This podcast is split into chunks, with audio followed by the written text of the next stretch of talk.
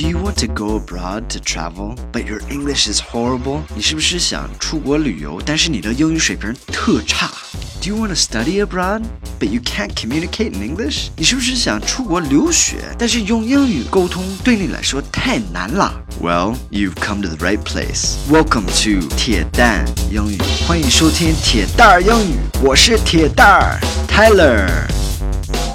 Hi guys, welcome back to 铁蛋英语。I'm Tyler，大家好，欢迎收听铁蛋英语，我是铁蛋儿。Today we're back to greetings. We're gonna talk about greetings again. 今天要再讲一下就是打招呼的方式。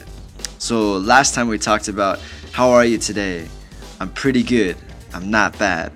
对吗？就是除了 How are you? I'm fine, thank you. And you? 以外，还有什么打招呼的方式？那今天还有另外一个方式。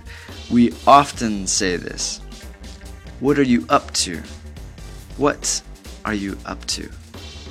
就是你在忙什么？What are you up to? 那怎么回答呢？通常回答我们说 not much or nothing much. Not much, nothing much. 就是没什么。就是一个打招呼的方式。其实他们问 What are you up to，并不是代表他真的想知道 What are you up to，你正在忙什么呢？就是一个打招呼的方式。What are you up to? Not much, nothing much. Like, hey man, how's it going? Pretty good. You?